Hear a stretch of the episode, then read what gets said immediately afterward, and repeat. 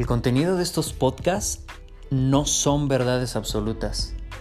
Simplemente es mostrarte otras perspectivas de la vida para que te cuestiones y te observes.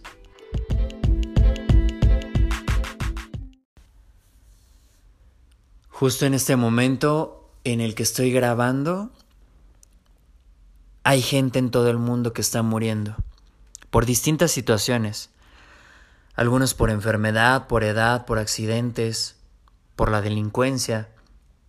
Es algo inevitable, a donde todos llegaremos en algún momento. Y justo por eso es que me permití cuestionar este tema. Creo que la muerte de un ser querido ha generado que mucha gente se quede atorada en este hecho. Algunos por semanas, meses o años. Y hasta pareciera que la vida de algunas personas también se va con ese ser. Y por supuesto, hay un proceso de duelo por el que requerimos pasar, y es completamente normal, pero algunos se quedan atorados en ese proceso, en donde no aceptan, en donde siguen sufriendo. Yo creo que es porque vivimos ignorando el tema, y la gente ni siquiera sabe cómo reaccionar ante esto. Cuando alguien muere, se suele decir, lo siento, sé fuerte. ¿Y por qué ser fuerte? ¿Por qué dejar de sentir? Creo que llorar y gritar te apoya a liberar.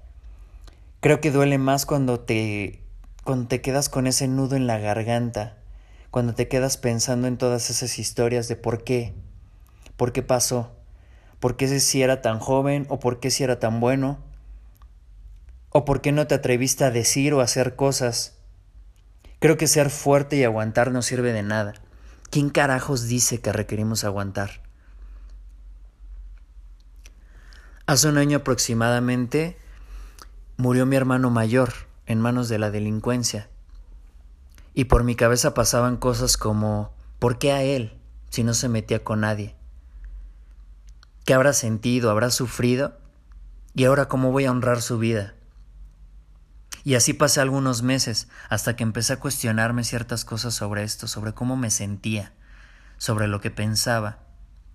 Cosas como ¿por qué honrar su vida? Creo que solo es algo que escuché o aprendí en algún lado. Y yo sé que tal vez hasta suene egoísta, pero cuestionándome, creo que no hay nada que tenga que hacer. Ya no está y no va a cambiar nada. Y no es que no me haya dolido o que no sienta nada, pero al cuestionar esto me permití comenzar a aceptar, soltar. Y comencé a pensar ¿Y ahora qué? Ya no está. Y sí, cambiaron muchas cosas, porque él como mi hermano mayor me daba muchos consejos, me apoyaba, me escuchaba. Pero ¿qué aprendo de todo esto? Y pensé que tal vez, solo tal vez, si tengamos un destino. Tal vez ya esté escrito cuándo moriremos, sin importar cómo.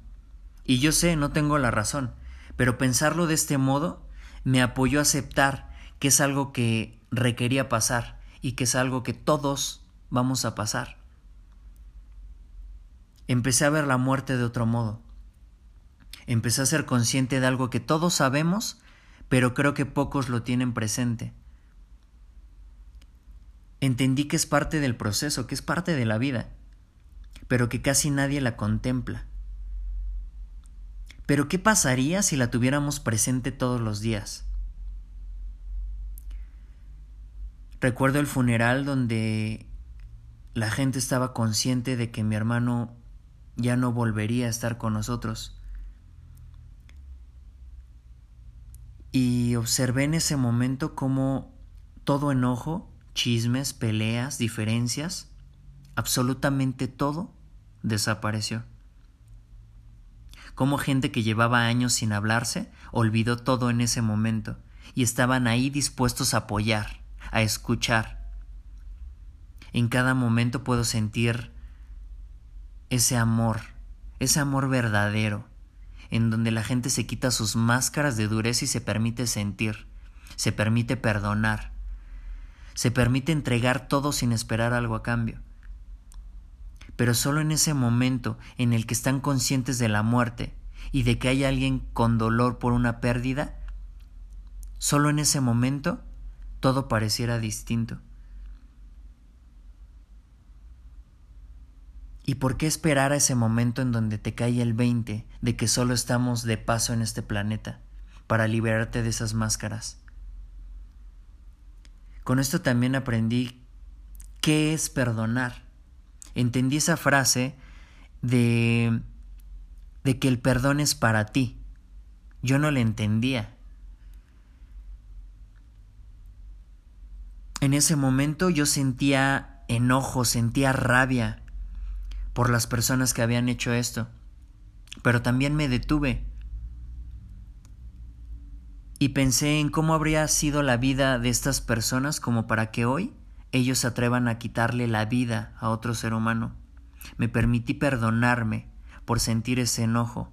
Me perdoné por ocupar mi tiempo y energía en seguir pensando en ellos.